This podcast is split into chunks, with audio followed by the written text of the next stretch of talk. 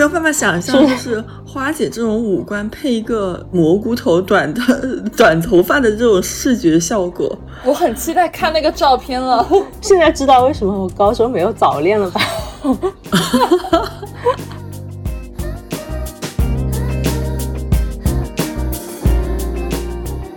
我觉得每个人小时候都有过一一阵刘海吧，就是你看那种 QQ 空间那种网红图片，大家不是都厚厚的刘海，然后当时还有什么空间素材吧，然后里面那些网图头像不都是厚厚的刘海吗？韩式厚刘海。好了，我现在觉得科科跟我们是同一个小时候，同一个童年。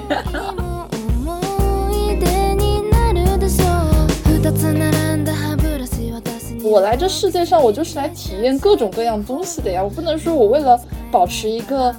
别人心目中完美的身材或者说长相，然后去放弃我自己的喜好和爱好，我觉得这东西是不可持续的。当然，我说的也是代表我一个作为非吃主流审美这碗饭、靠这个东西吃饭的人的一个视角。就我觉得，还是那句话嘛，就我们一开始说的，被爱的前提其实不是美丽，是自爱。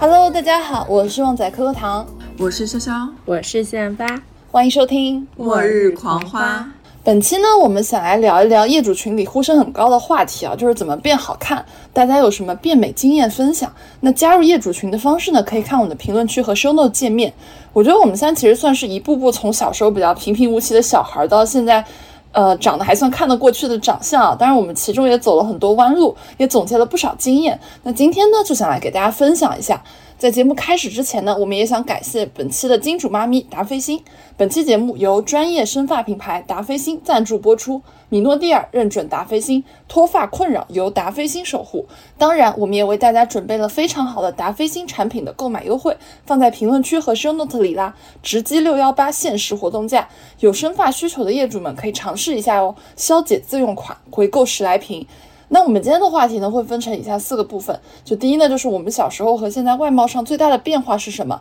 第二是做了哪些事情让自己产生了这些变化？第三，会有容貌焦虑的时刻吗？第四，给业主们的变美小建议。当然，在一开始也给我们叠个假啊，就我们不是想通过这期来传递所谓的容貌焦虑，也不提倡大家去服美役，我们只是从个人角度分享一些我们觉得可以让自己变得更好看的一些心得，不具有任何权威指导意义，因为。被爱的前提不是美丽，是自爱。那如果评论区遇到曲解我们本期初心的评论，我们也会进行删除哦。那我们现在就开始吧。那第一个话题啊，就我们小时候和现在外貌上最大的变化，你们觉得是什么？发发，我小时候特别搞笑，就是在我十八岁之前，我都是短头发，而且都是蘑菇头啊啊啊！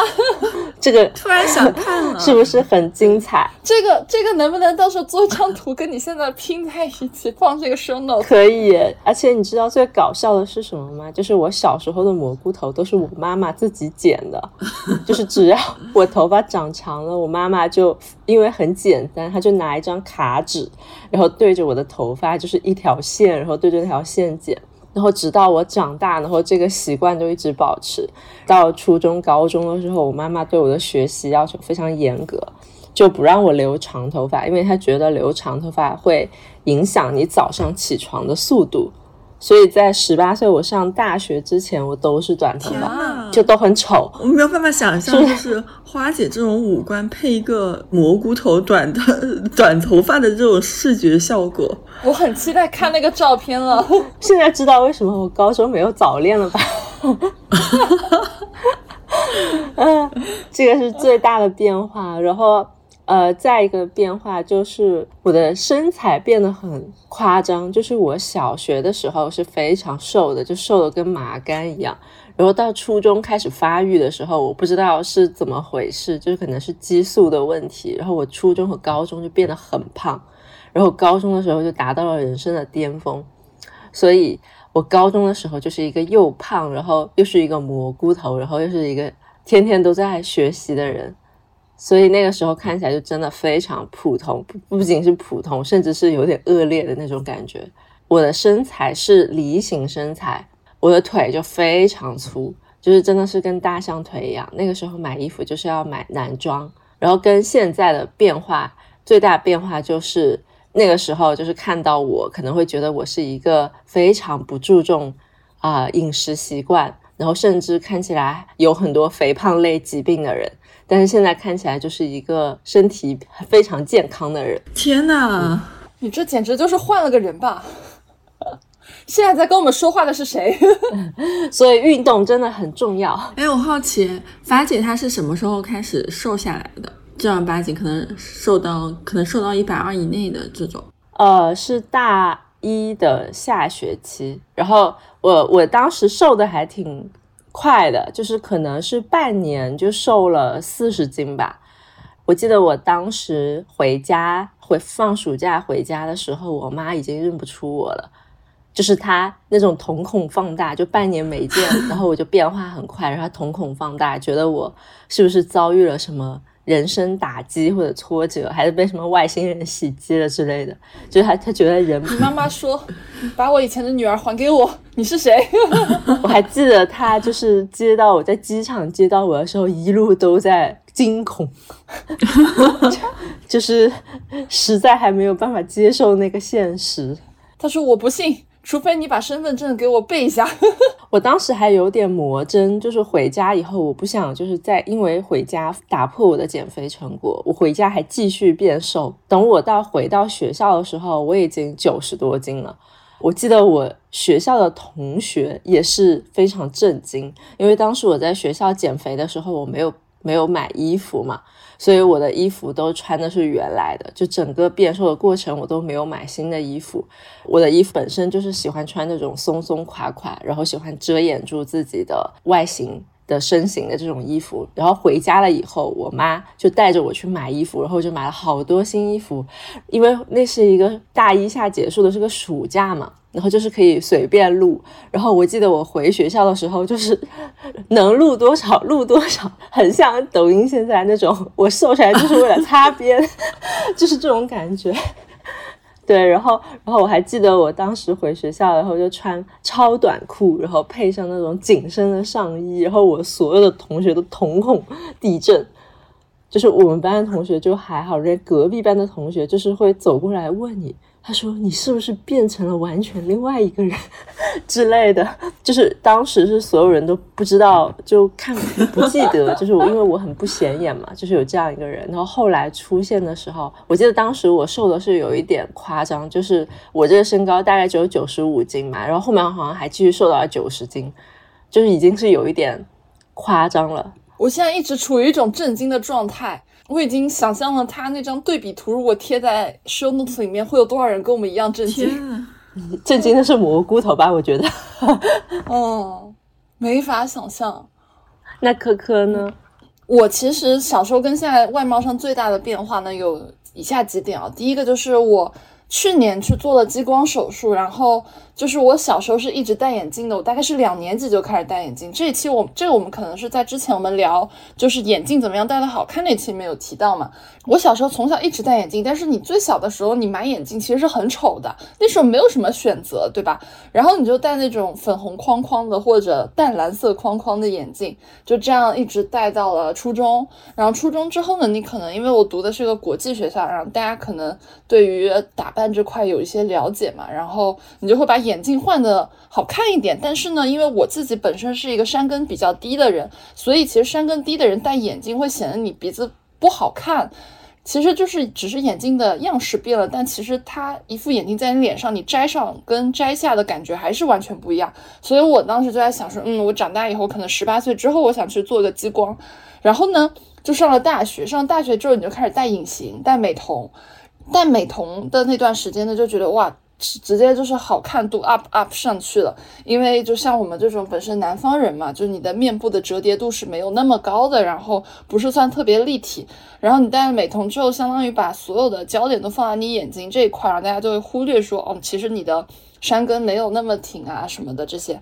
但是呢，我这人是有干眼症的，然后戴美瞳的话，它最多只能戴四五个小时，戴久了我就会很难受。所以我当时就在想说，那我要不要直接去一步到位把我的近视做掉？所以就在去年的时候去做了激光，然后一直到现在就是呃，视力也都很好。我觉得这可能是我去年做过非常正确的一个决定，因为不戴眼镜的感觉真的很爽。因为戴眼镜的时候，特别是你运动嘛，然后你的眼睛也会滑来滑去，这个感觉我觉得大家可能都深有体会。还有个比较大的变化呢，是我小时候眉毛非常的淡，就我有眉毛，但是几乎不太看得清，就是你很像一个无眉怪，你知道吗？然后我这人又是额头特别高，特别。宽的那种长相，所以就是你没有眉毛作为眼睛跟额头部位的一个分割的话，其实会显得你额头更宽了，或者说更长了，那就会呃不是那么协调。所以我后来也去做了纹眉嘛，就大家可能都做过，就纹眉之后，你就会发现，哎，其实我不用花时间在画眉毛上面，因为对于很多化妆新手来说，画眉毛是一种很玄学的事情，你可能就有百分之五十的几率画不好。纹完之后，整个人精神气就上来了，这也是我觉得做的比较对的一个决定，而且是一个比较好的变化。还有个呢，就是呃发型吧，这个我努力找一下我小时候照片啊，就是我小时候是有刘海的，你们可以脑补一下，我小时候是有齐刘海的。为什么你们小时候都在留齐刘海这个事情？因为我们当时就很流行齐刘海啊，就 you know 非主流时期。你们两个又不是同一个年代的小时候。啊，好，但是我觉得很神奇，就是我觉得每个人小时候都有过一一阵刘海吧，就是你看那种 QQ 空间那种网红图片，大家不是都厚厚的刘海，然后当时还有什么空间素材吧，然后里面那些网图头像不都是厚厚的刘海吗？韩式厚刘海。好了，我现在觉得科科跟我们是同一个小时候，同一个童年。是啊，然后但是呢，我还是接着我上面说的嘛，因为我是那种额头比较宽的人。或者说额头比较就占比比较大的人，所以就是我有刘海的话，会显得就一半都是头发，你知道吗？就是一张脸上，然后就其实也挺奇怪的。而且刘海很闷痘，青春期嘛本来就容易长痘，然后你又有刘海的话，其实很多痘痘都会闷出来。所以当时也是留了一阵刘海之后，把刘海全部拿掉了。包括我大概十八岁之后吧，就彻底没怎么留过有刘海的发型了，因为当时作为一个比较迷信的人。我当然会觉得说啊，刘海就是会挡我的运气，会把我的聪明给盖住。然后我就觉得，嗯，那我要搞一个中分，然后就一直中分到现在。然后这是我觉得比较大的几点的变化，还有一些比较细微的变化呢，就是我的婴儿肥少了很多。然后这个婴儿肥少了很多呢，其实是有两方面因素，一方面的确是年龄大了，就是随着 年龄的增长，的胶原蛋白会流失一点，就不像小时候那么的看起来很泡泡的这种，就是脸圆圆肉肉的。还有一点呢是，嗯，一个神奇的东西叫下颌线提升，这个我们可以在后面给大家再展开讲一讲。对，我觉得除此之外好像没有什么特别大的变化。那细节变化还有就是皮肤变好一点，后面也会给大家分享一些护肤这块的小知识。潇潇呢？哎，其实我之前就是，嗯，我觉得这个我变化的分界线可能要划在二十二岁、二十三岁左右，就是我感觉我大学、高中、初中都长得差不多。就是我整个学生时代，哪怕是大学学生时代，他体重啊、外貌啊都是没什么太大变化的。然后我觉得，在我读研的前后，我觉得给我最大变化是因为我读研去了国外念书，去英国读的研。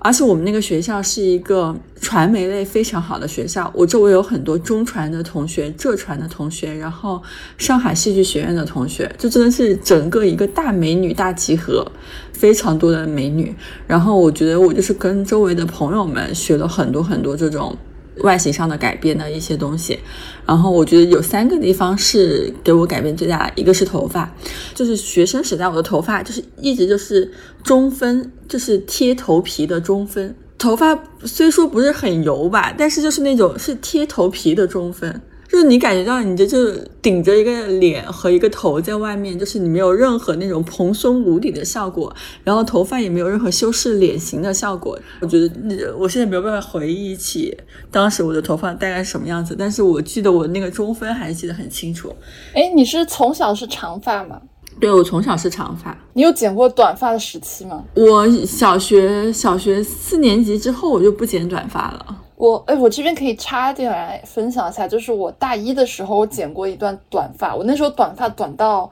就齐耳耳朵下面一点点。嗯。但是我当时剪这个头发的时候，是因为我觉得，嗯，我从来没有剪过短发，就我过去十八年，我从来没有剪过短发，所以我要去剪。但是剪完以后，我就觉得有那么一丝后悔，就是这边有个前提啊，我有一米八，就你知道，一个一米八的人剪短发，它会让你的视觉上显得更高了，就是所有的重心就。就是过分打扮吸引同性了，就是过分短发吸引同性了。但当时就是你会觉得，啊，短发其实挺难打理的。然后就是你每天睡觉起来，它会压得一塌糊涂。嗯，就我觉得这个还是我在发型上走过的，就除了齐刘海之外走过的一段弯路。就是我觉得不是每一个高个子都适合去剪那种蛮帅的短发。是的。然后第二个的话，我跟科科一样，就是大概是二十二岁才学。我才学会戴隐形眼镜，就戴隐形眼镜真的不一样。我现在发现，就是我们之前录过一期关于眼镜单独的一期嘛，然后我们当时读大学的时候，周围人真的就是没有什么人戴隐形眼镜，可能也是因为我们那个年代就是隐形眼镜还没有风靡。但我发现戴了隐形眼镜之后，整个人的就是气质和真的会不一样，是因为。我想一下，我大概高中和大学选的眼镜都很丑，都是那种黑框很重很大的眼镜，那种其实很压。对，一个是很压鼻子，我跟科科一样，也是没有鼻子就没有山根的人，所以就是我我戴戴一副那种大黑框眼镜的话，就眼镜老滑下来滑下来，然后就很不方便，你就是隔几秒钟推一下眼镜，隔几秒钟推一下眼镜。呃，我后来就戴了隐形眼镜之后，就会开始收拾自己的头发，然后给自己画眉毛、眼妆、画腮红。但是如果不戴，就是戴眼镜的情况下，你其实你这些东西都不能做。就做之后就会很奇怪，你画一个大浓妆，然后在脸上，然后戴个黑框眼镜压着它，其实就不会很好看。然后第三点，我觉得对我改变穿最大是穿搭，就是我学生时代，我高中和大学。我几乎是没有穿搭可言的，就是我只穿牛仔裤和 T 恤。当然，就是现在有很多人会把牛仔裤和 T 恤穿得很好看，但是我当时穿的就是那种很 H 型的牛仔裤和 H 型的 T 恤，就是没有任何呃曲线啊，然后搭配啊，然后这种可言的。我是去读了研之后，然后才开始穿小裙子的，会讲究一些穿搭。我觉得这个给我的整体的改变还蛮大的。我觉得最大的改变因素是你去读了个研，对我觉得就是最大的就是变量因素是我去伦敦读了个研究生，然后你知道伦敦这种大大概是二零一三年的时候，伦敦这种。当时因为我读，我当时读大学城市并不是一个大城市嘛，并不是像上海、北京和深圳这种大城市。我之前读大学城市就会没有那么多的衣服可以逛、可以买。但是突然把我丢在伦敦这种地方，你会发现，哇哦，这个也太多东西可以逛、可以买了吧？就是有一种天哪，国际大都市原来长成这样。你们小时候有没有看过一个？电视剧叫《一起来看流星雨》，然后里面就有一段，就是说端木他带我去了美特斯邦威，天呐，我从来没有见过那么多衣服，你们是不是都看过？是的，哎，刚刚发发讲他自己的变化的时候，我想到了韩国的一部电影叫《呃丑女大翻身》，当然不是说就是嗯年轻的时候就小时候胖的女生是丑女，只是就是那个丑小鸭逆袭的那种。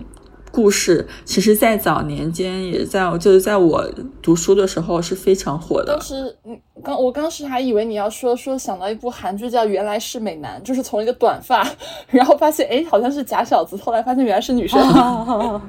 你可以去看一下，嗯，还蛮好看的。推荐你们去看，那还挺有意思的。哎，那我们刚刚有分享了自己小时候和现在外貌上最大的变化嘛？那我们接下来这趴就来聊一下，说我们是做了哪些事情让自己产生这些变化的？发发，作为一个真的可能是换换人，就 是逆袭换人改命。哎，其实我有一个想法，哎，就是我觉得我之所以变好看。就是除了减肥之外，所有让我自己变好看的原因，其实是因为我赚到了更多钱。钱是女人最好的美容，就是花钱可以变美。对，就是我先说减肥吧，就减肥这件事情让我产生变化。我我当时虽然我们做过非常多期的减肥专题了，但是我觉得最重要的那段时间减肥，是我足够有恒心，就是。年轻是一个原因啊，就是因为年轻的话，你瘦的会非常快，你的新陈代谢会非常快。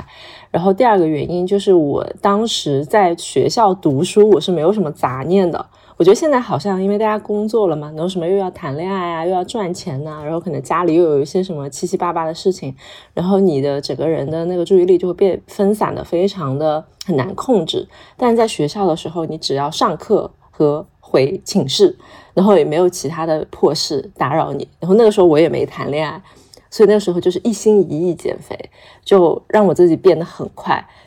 然后第二件事情就是学会了健身。其实我当时就是瘦的很恐怖的九十多斤的时候，我自己觉得不是很好看。就我每天早上醒来，我都是被自己硌醒的。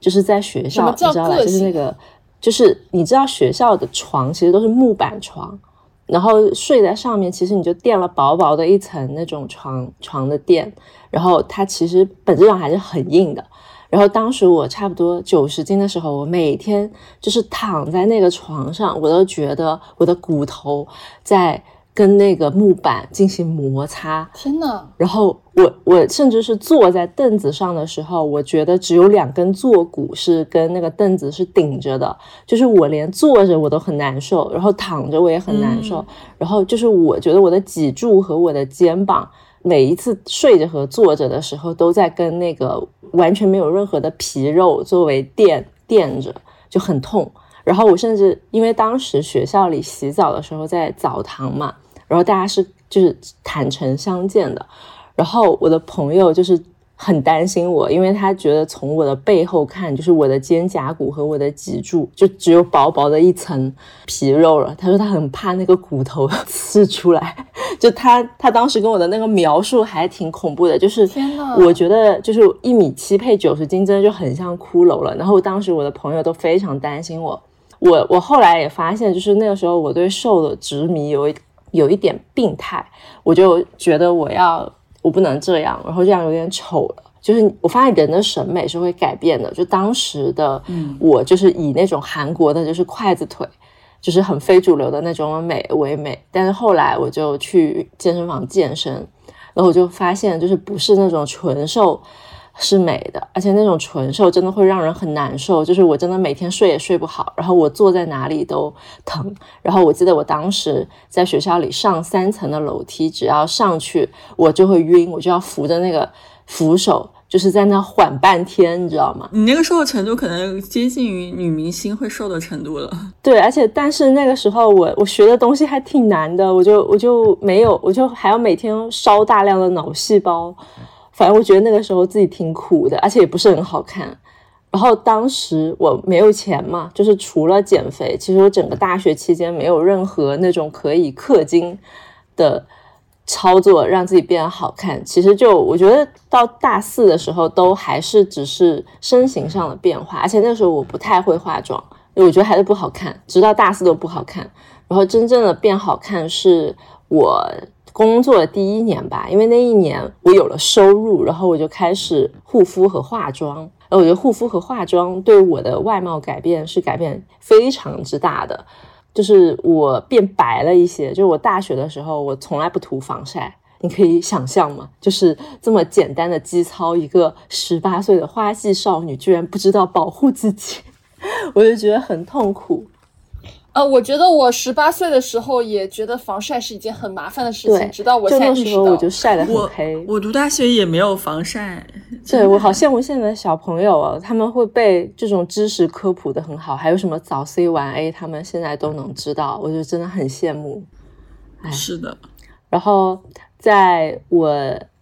有钱了以后，我又开始买衣服，然后学穿搭，然后我发现就是。特别适合自己的那种什么梨形身材或者苹果型身材的衣服也很重要，然后还有气质。我发现我大学真的就一整个乱穿，就是我现在想到找到当时穿衣服的照片，我觉得扶额，就是怎么会穿成这样，就无语。还好我大学不怎么拍照。然后还有一个呃，我觉得变化很大的事情，但是我不建议大家学习是肉毒，因为我。的腿型，我大学的腿型就是非常之可怕，就到时候可可也可以放个图，就是我的腿不直，然后腿是那种象腿，然后是梨形，然后直到我瘦下来以后，你们见过小腿比大腿还粗的人吗？嗯，就是我，我当时九十斤的时候，我的腿大腿就细的跟骷髅一样那种麻杆，但是会在小腿的部分突然隆起一块肌肉，就是我当时的室友都觉得很诡异，就是就小腿比大腿是是因为当时你瘦的时候是跑步瘦下来的吗？对，是的，就是我，哦我是跑一就每天早上去操场跑步嘛，然后我的小腿就非常粗，然后那个肌肉就非常明显，肌肉腿。就现在网上会说很多就是假性肌肉腿，但是那个时候你的小腿比大腿还粗的时候，就已经没有人会这样说什么假性了，就是很诡异。然后我赚到钱以后，我的第一件事情就是去打肉毒，就是在打小腿。当时我记得我是连续。就是每半年都去打一次，然后坚持打了三年，哇哦，然后现在就是小腿的形状，我觉得已经很好看了，就是没有人看到我的小腿会觉得是肌肉腿，对。但这个不建议大家去模仿，因为就是腿型到底是不是肌肉腿，这个真的是因人而异的。我觉得大部分的女生其实都不是肌肉型的腿，嗯是的，然后再最后大一点，就是到了这几年二十五岁以后，我觉得让我自己产生最大变化的，其实还是医美，就是热玛吉这种，还有超声炮，会让人非常明显的感觉到自己衰老的速度是有变缓的。就我自己是觉得，我跟二十五岁的时候的皮肤状态差的没有特别多，就是现在也没有什么新增出很明显的细纹，然后我觉得我的脸也没有变松，我觉得这些都是非常明显的显著的效果。是的，是的。哎，那潇潇呢？你觉得你是做对了哪些事情，让自己有现在这些变化？其实我觉得我变化真的就是环境变了，因为我一三年去英国念书了，去伦敦念书了，然后，呃，刚刚发发提到一点特别启发我，因为我当时为什么开始会疯狂逛街呢？是因为我去英国念书的时候，我开始做代购了。就是这就是肖姐选品开始的地方，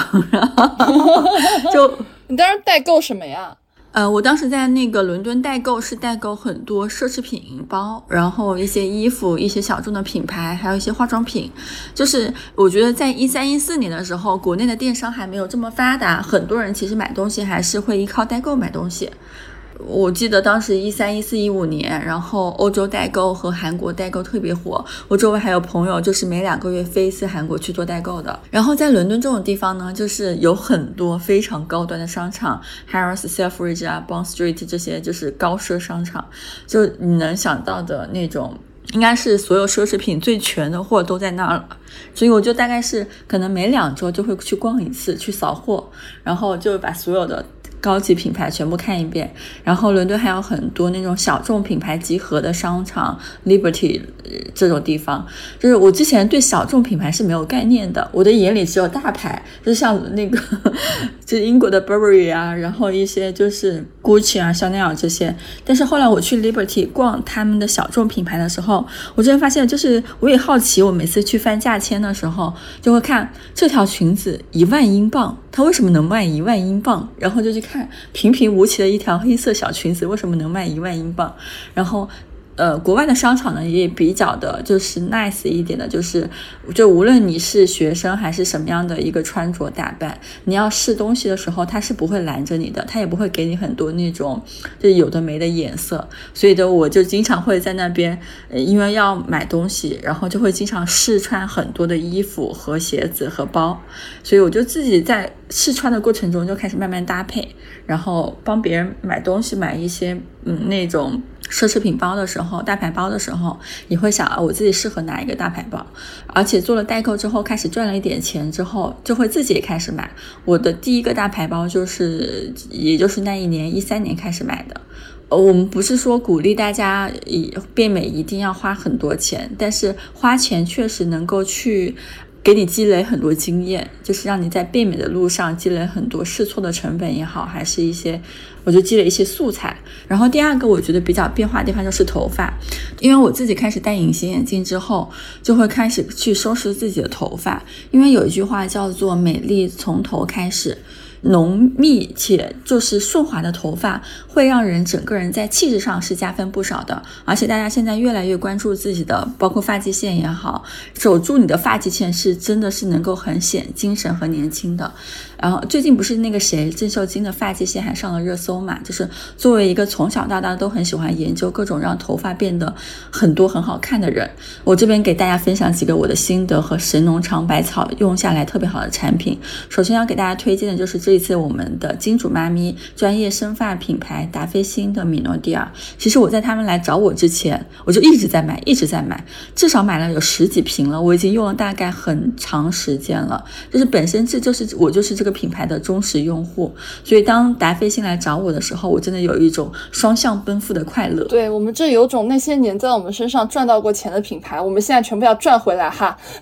所以你当时是怎么发现这个品牌的呀？就是我自己是在各个平台上做功课的时候，就是我就会搜米诺地尔嘛，然后。因为米诺地尔是唯一一个在临床实验证明是可以有效生发的一个外用药物，然后达霏欣是米诺地尔的头部品牌，它的购买也非常方便，像淘宝、京东各个渠道都能买到，线下五万家的药房和一千家以上的公立医院也都能买到它，而且它是国内首家上市的米诺地尔茶剂，就是有。很长很长，二十多年的发展历史，品质是有保证的。达霏欣所含有的米诺地尔的专业生发成分，中美食药监局双认证的，就三甲皮肤科推荐的用药，而且它不是那种猛药，它是茶剂，就是是低敏、副作用低，然后清爽不油腻的一种质地。哇，哎，其实我很好奇，这个茶剂。用起来麻烦吗？因为我之前没有用过。还有一个我很好奇的问题啊，就是它要多久以后才会开始起效？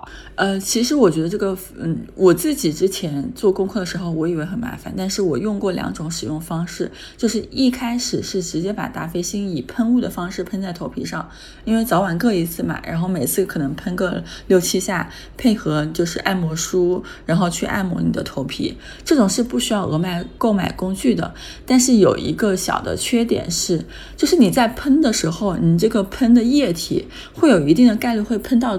头皮上，也有一定的概率会留在额头上。就你喷到头皮，它会一点一点流下来。所以我是比较推荐第二种借助工具的使用方式，就是用滚珠或者是其他的上药器，能够把。达霏欣的米诺地尔的溶液就是很均匀的擦在头皮上。就我刚开始用的时候，头三个月其实是会有掉发期，也就是所谓的狂脱期。那三个月之后，它会开始趋于平稳，而且开始会在你的额头上和一些就是你喷的地方上开始长绒毛。所以就是大概是半年的时间，可以明显感觉到发际线的绒毛处在变多，然后头顶呢会有一些小的炸毛。就是但是这里也有好处，就是你会看起来颅顶非常蓬。松，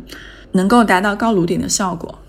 嗯，哎，我刚刚其实还搜了一下达霏欣啊，就是他们说还有一种用法，就是你用棉签蘸取，就涂在眉毛上，也可以让眉毛变得更浓密。就我觉得这东西对于我这种就天生眉毛淡且比较浅的人非常心动，就很想试一下。而且我刚刚在你发我的那个达霏欣链接里面点进去看了，就发现它其实有两种浓度，一种百分之二，一种百分之五。那它有什么区别？我应该怎么选呢？这个就是他们做的很贴心点且专业的一点，就是因为男女的生发是有差异的，百分之二适合女生，然后适合头皮敏感、轻度脱发的人群，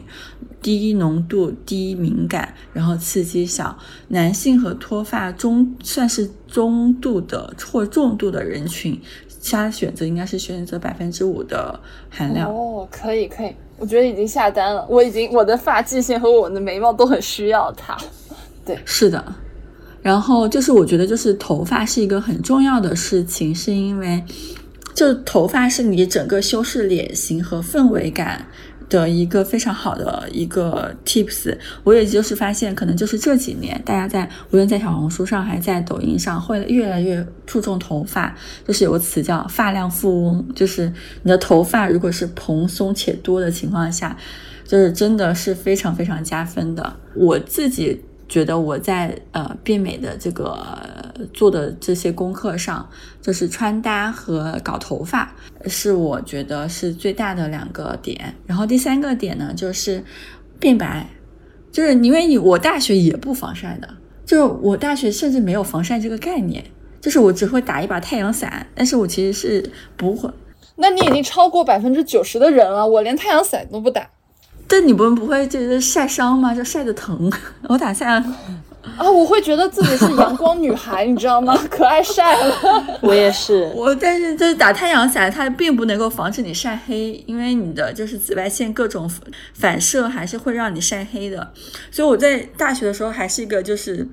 又黄又黑，就是又瘦又黑不溜秋的一个女生。但是可能读研的时候开始注重防晒了，然后防晒的时候就发现，就自己肉眼可见的变白了。就是你又搞头发，你又穿小裙子，你又变白了，就是会变好看啊。对，科科呢？科科作为一个可能在当年我这个年纪的一个时候，你的变美有有在做哪些功课？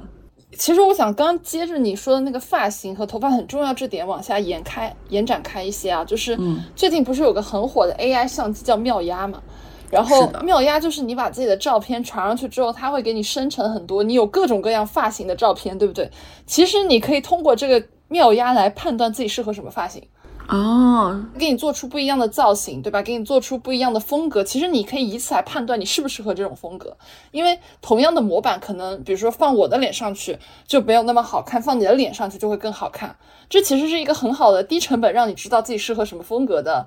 一个小工具。对，我觉得可以大家去试一下，就因为比如说有些人就觉得想，那我要不要去剪个刘海？那你就用这个东西去生成一些你有刘海的照片，看看好不好看呗，对吧？是的，这个是可以就是无成本去试的。对，然后还有一个呢，我觉得是就是防晒，其实是我是从去年才开始重视的。去年我大概二十二十三岁吧，就我之前真的是那种我很爱晒太阳，而且我晒太阳是觉得。嗯，太阳补钙嘛，然后太阳晒了以后心情会变好，然后我也不打伞，就别人让我打，我都说啊好麻烦，我就不打。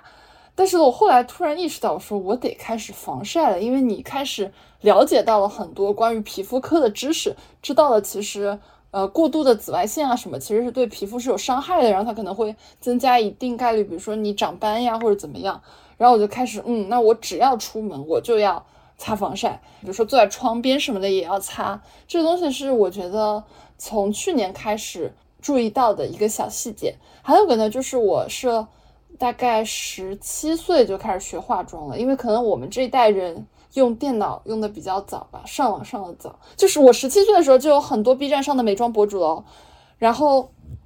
当时我就是做了一个小白，然后就去看了很多小白的学化妆教程。虽然我现在已经二十四了，已经过去了七年，我现在至今如果让我看化妆的那种视频，我还是会点开新手教程。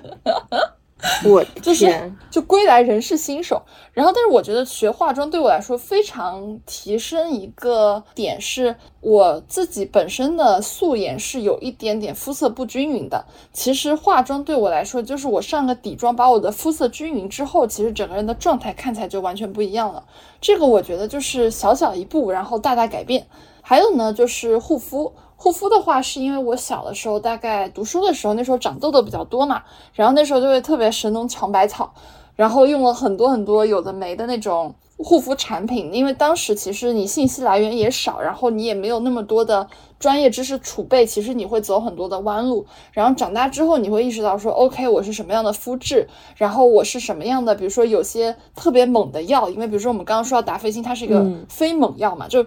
在护肤领域有很多猛药，比如说刷酸，对吧？就比如说什么什么这种东西，它其实并不适合每个人。然后我在护肤这条路上也是探索了很多，你慢慢知道说，OK，我的皮肤是混油，对吧？我让我是一个可以去用一些些猛药的这样一个肤质，然后或者说我对某些成分是过敏的，你就一步步探索出来，形成了自己一套护肤流程。然后我基本上长痘对我来说，现在也就是一年一次吧，一年一次两次。所以我觉得还是蛮稳定的一个皮肤状态。还有个呢，其实是跟花花刚刚说的一样，就是做医美。做医美我也是今年开始做的，比如说呃超声炮呀、Photona 呀、光子水光这种比较基础的就不说了。然后就比如说啊肉毒啊，然后乔某灯啊，对吧？这种就是用你花了钱，的确是会感觉不太一样，就是你整个人早上起来的状态会更好。因为我这人是没有什么。特别大容貌焦虑的，我觉得我让自己好看，纯粹因为我自己是个颜狗，我是一个上升天秤的人，所以我天生会喜欢好看的东西，然后和好看的人。那作为一个喜欢好看的人的人，当然会喜欢自己好看了。比如说我花一些精力在这上面，然后每天早上起来自己看到镜子，也会觉得自己元气满满，会觉得自己今天还蛮好的，然后就会很开心。对，嗯，原来是这样。是的。那我们其实就接着我们刚刚说的，就大家会有容貌焦虑的时刻吗？花花，当然有了。我我的容貌焦虑的时刻，感觉跟健身博主这个身份会非常挂钩。其实我觉得大家的容貌焦虑都是来自于比较嘛。就是会把自己跟身边的人或者跟网上的人去比较，是的。然后我们健身博主就是一个非常卷的一个博主圈子，因为美妆圈什么的，你其实不用自己长得就天生很美，你只要化妆技术很厉害就可以，就甚至是你反差越大，你可能越牛逼。但是健身博主这种东西，就是你没有办法靠打扮或者靠什么东西去掩盖。你的专业的程度什么的，就是训练痕迹跟身材就代表了一切。然后，因为有很多品牌，它只要做线下活动，它就会邀请一堆健身博主来拍照，然后参与嘛。哇靠，那简直就是一整个线下社死现场。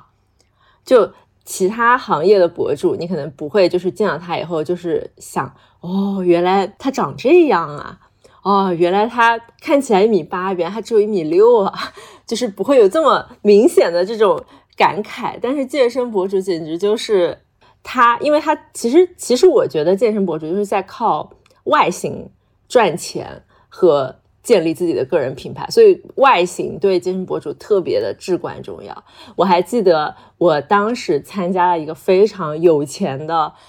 嗯，一个女性的。运动服品牌的每年一次的大活动，他现场请了大概三十多个健身博主吧，然后请的都是头部的，至少是每一个社交媒体平台，你粉丝肯定是六位数的，然后现场到的人，哇，那那简直了，我整个站在中间，我就有一种。我是一个局外人的感觉，而且像一般健身博主的活动都是各种拍摄，就是会有各种各样的摄影师和摄像师在现场，你去跟他的产品互动啊，或者穿他的产品，就是你是不可能逃离这种曝光在摄影机下的这种非常露骨的这种感觉，而且那种镜头要把你拍胖。其实。在从事健身博主这个行业或者是这个身份的时候，我非常的容貌焦虑，就是因为我不是跟普通人比，我觉得就是跟那种靠这个吃饭的人比，哇，那个那个焦虑的程度，你简直很难想象。我觉得想想就心累，就是我已经潮人恐惧症了。是的。就是我，我连我连那种就是上海网红聚集地的健身馆 Pure 我都不敢去，我还要去一个健身博主线下活动的场子。对，而且我我印象很深的是有一个品牌，然后他当时请了几个顶流，真的是中国健身界顶流，搜 B 站前五个一定会出现的那种人，然后大家就是活动完然后一起吃饭。然后我记得非常清楚，就是他的那个长桌上，每一个每一个位置都标标好了你坐哪儿，然后每个人其实都是按 set 来上菜的嘛。我当时心里我自己最好奇的就是健身博主他到底吃啥，他们到底是怎么吃饭的？我很好奇其他家健身博主到底吃不吃。结果我跟你说，最最直接的答案就是他们真的不吃，就是那种什么甜点啊或者什么东西的，我整个长桌上没有一个人吃。然后所有人吃的东西都是那种比较干净的蛋白质，然后连果汁也不喝，就是光喝气泡水跟吃肉，然后吃一点菜叶子。我当时一整个震惊，就是我当时其实非常想，就每个人发活动的状态，但是我非常想发一条，就是我靠，原来健身博主真的是没有一个人在吃吃正常。人类吃的东西，然后我很怕我发出来以后会被品牌隔掉，这种被被拉进黑名单，就有点像一个间谍过来观察大家那种感觉。然后我就一直没说，但是现在因为时间过得很久远，估计大家也扒不到是哪个品牌或者哪个博主，但是就想跟大家说，你你看到的那种镜头里面靠这个吃饭的人。他们背后是不吃饭的，对他们真的不吃，哎，他们真的很克制，他们吃的真的很少，非常少。嗯，不行，我前两天看小红书还是微博上林允的小号，他就一直在，因为他要进组拍戏了，就一直说好饿好饿，然后发自己的菜谱，笑死。哎，我觉得，我觉得在我的视角里面啊，因为我觉得我不是是靠说我要去当一个发照片的，呃，这样一个人去，比如说以此作为一个职业的，所以我就。基本上没有什么容貌焦虑的时刻，就是我觉得我所有形态自己都挺好的，因为就我之前有一些朋友，他说，哎，你们今年那么多，你要上电视啊，或者说你要去拍一些什么美的，有的没的这些东西，就比如说大会现场会有很多人拍你，他说你要管理一下你自己的。身材，因为上镜就会胖嘛，对吧？其实本身你不是你在现实生活中看是一个正常的，但上镜就会胖十斤。然后我当时在想，我说我也不是靠这个吃饭的呀，我也不是吃这个主流审美的饭，对吧？因为如果我要花时间去减肥，比如说就算是我们是一个做很多期减肥内容的人，我也是一个就至今没有 follow 过花姐建议的，因为我觉得我可能暂时不需要减。我觉得我现在这个状态挺好的，因为如果要减的话，它其实会占你很多的意志力，然后你本身的工作其实已经要花掉很多意志力，你再去把剩下还有一点点还要花在减肥上，他整个人会很不开心的，就有点像你刚刚说的，就是大家其实不是吃那种就是比如说甜食啊，然后或者说一些让你其实会挺开心的东西嘛，虽然你也知道吃甜食会发胖，对吧？可能会长痘什么的，但是。人就是这个样子啊！我来这世界上，我就是来体验各种各样东西的呀！我不能说我为了保持一个别人心目中完美的身材或者说长相，然后去放弃我自己的喜好和爱好。我觉得这东西是不可持续的。当然，我说的也是代表我一个作为非吃主流审美这碗饭、靠这个东西吃饭的人的一个视角啊。就我觉得还是那句话嘛，就我们一开始说的，被爱的前提其实不是美丽，是自爱。所以。这可能是我自己作为一个普通人的视角，对潇潇怎么看？嗯，是的，因为我觉得像科科这种心态是非常非常难得的一个心态，就是在我们这个行业还能有这种心态，在我们这个行业以及在呃现在现在这个女生的这个这个风潮下，就是还可以有这种心态是非常非常难得的，而且这个心态。呃，就是我我自己认识科科之后，我就发现科科最大的一个优点是自洽不内耗。就是非常非常自洽以及不内耗，就是他自己有一套非常稳定的一个对自己衡量和评估的一个标准，在他觉得他只要满足了自己的标准的话，他不需要满足别人的标准，所以我觉得这个是他拒绝很多一些 judge 啊评价最核心的一个点。但是其实很多女生，尤其是在我们这个行业，女生是做不到这一点的。比如当时我可能去伦敦的时候，我周围有非常很多那种年轻漂亮。的做呃传媒的女孩，就可能会被他们影响到。但是当时你是学生的时候，其实不会有焦虑时刻，其实会觉得哇，好新奇，原来还有这么多变美的小知识可以学习，还有这么多让你可以变美，然后让你可以拍照的这些呃事情可以学习。呃，但是我后来工作之后，大概二零一六年的时候，我开始进入 MCN 行业，就是我的第一份工作是在如涵，在张大奕那家公司，然后后面我就一直在 MCN 行业待着。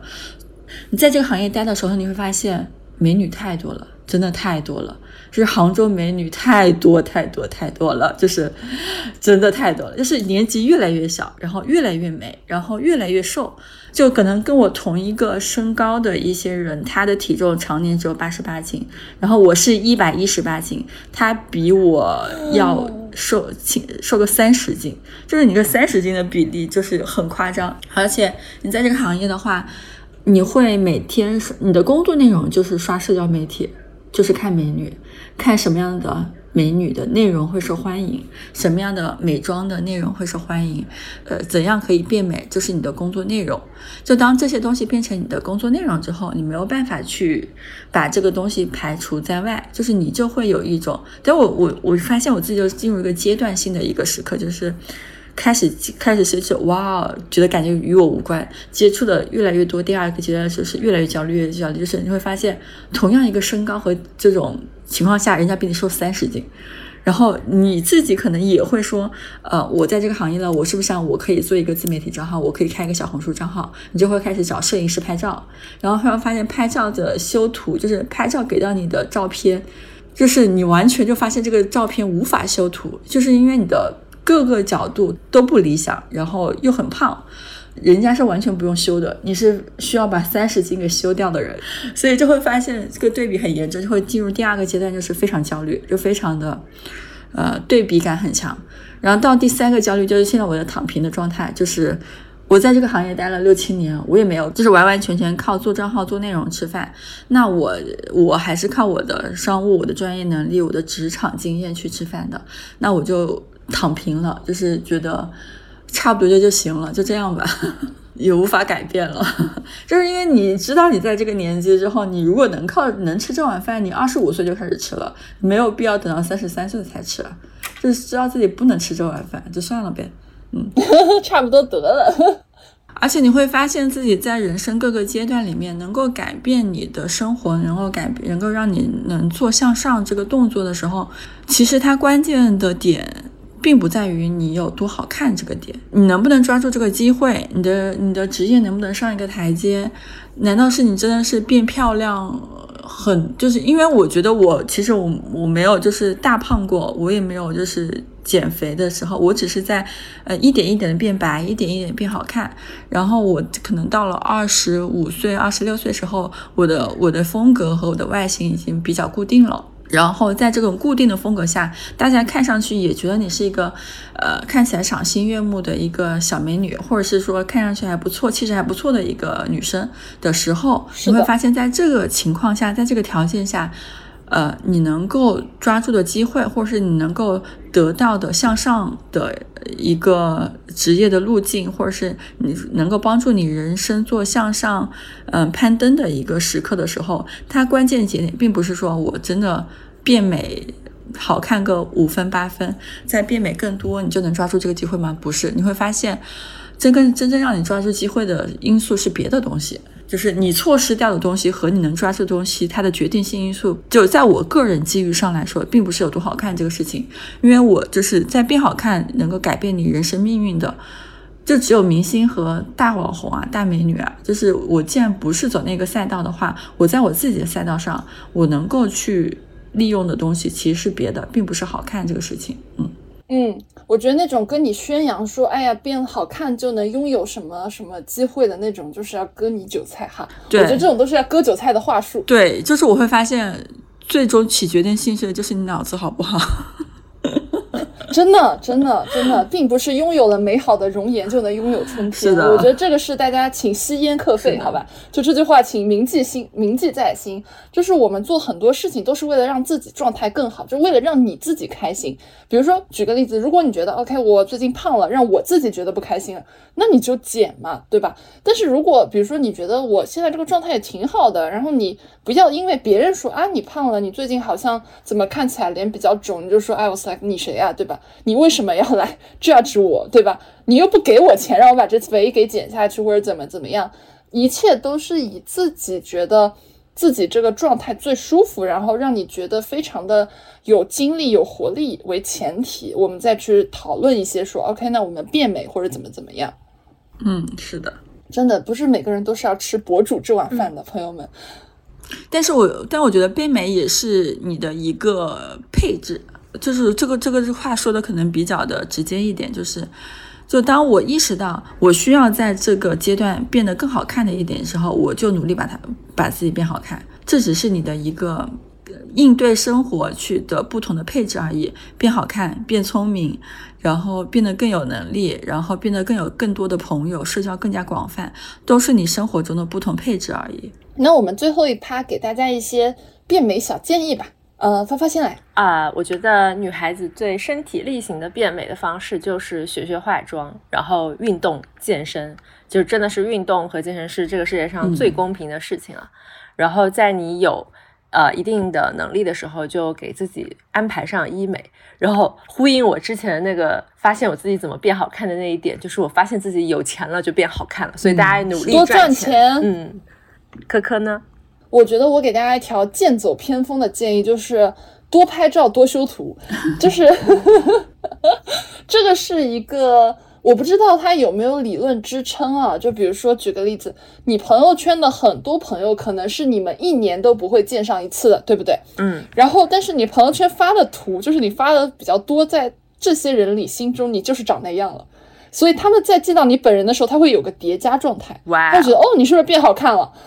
就是这样。我跟你讲，这就是为什么你要用好看的头像，你要就是把自己修的其实可以稍微再好看一点点。因为很多人会觉得，嗯，那我修成这样，大家会不会说我是照片啊？朋友，你又不是吃这碗饭的，对吧？你就是要把自己修的最好看啊！你又没有承担说是你是一个颜值博主，大家觉得哦，你线上线下长不一样的这样一个。风险点，嗯，对吧？就你又不吃这碗饭，你就把自己修的好看点，修完自己发出去，得到大家的赞美，你就会觉得，嗯，我真的很好看，对吧？我自己很有自信，这多好呀，对吧？好，现在马上回去修图。还有就是要多拍照，多拍照呢，其实是一个是记录下来自己在人生各个阶段的，比如说你的一些状态呀什么的，就是你这样，你以后回忆起来，你还是有一些物料可以看的嘛。还有就是多拍照，这个是我之前。跟潇潇给我们呃实习生小朋友过生日的时候，他我我们在一个饭局上就说嘛，他说其实你多拍照会发现自己哪个角度最好看，然后你就会知道说，诶，我就是这个角度特别好看，那我以后就把这个角度多展示出来，因为不是所有人像刘亦菲那样是全死角的，那我们能做的就是，那我把最好看的那一面啊展现给自己，展现给我身边的小伙伴，对。是的，然后我觉得就是我给大家的变美小建议就是，嗯，刚刚大家提过的帖就是可以，我我现在依旧觉得就是穿搭会比化妆可能占的比重更大一点。就是化妆其实你只要皮肤底子好，然后皮肤基本的状态不错，画个眉毛、画个口红、打个腮红、打个底妆就差不多了。但是穿搭是。大家就是两米开外看到你的最直接的影响，所以我其实还挺挺花时间在研究穿搭上的。是因当然也可能是我之前从业经历有关系，就是我在杭州就是淘宝那个淘宝女装店的机构做了就待了太多年，所以我会蛮就是蛮在意自己的就是买的衣服好不好看这个事情的。哎，我这边再补充一个，就是两米开外，其实能看到你的一个是头发，一个是穿搭，是的，就是我们说的所谓的氛围感。对，然后你把自己穿搭的品味提升上来，一个呃比较有用的小手段是拍照，就是你多拍照，多找人帮你拍照，你就知道自己适合穿什么样的风格，拍完了你就知道自己穿适合什么样的风格了。有道理。哎，那我们今天就嗯给大家的这些建议都到这里哈。嗯，好呀。那在节目的最后呢，我们也想感谢本期节目的金主妈咪达霏欣。本期节目是由专业生发品牌达霏欣赞助播出，米诺地尔认准达霏欣。当然，我们也为大家准备了非常好的米诺地尔购买优惠，放在评论区和 show note 里了。价格真的直击六幺八限时活动价，业主们有需要的话可以速速囤货哦。那今天这期节目就到这里，那我们。下期再见，拜拜，拜拜，谢谢大家，拜拜，谢谢大家支持肖姐回购十几瓶的真的真的真的可以买，可以冲啊！大家，我要笑死了！就来找我们的时候，肖姐晒出了截图三页。好了，那我们今天就到这里，拜拜。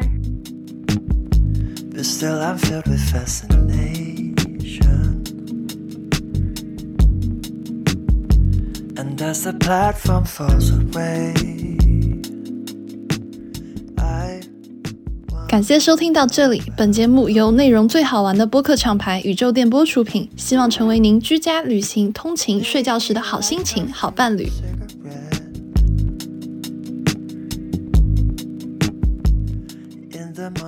点击订阅按钮，不错过我们任何一期的更新哦。如果你是在小宇宙、喜马拉雅 APP 收听到我们节目，可以在 Show Note 界面找到加入我们都市丽人听友群的进群方式。如果你是通过苹果播客或其他平台，可以添加微信号“旺仔颗颗糖”即可加入群聊。我们在群里等你，一起快乐吐槽，一起买买买哦。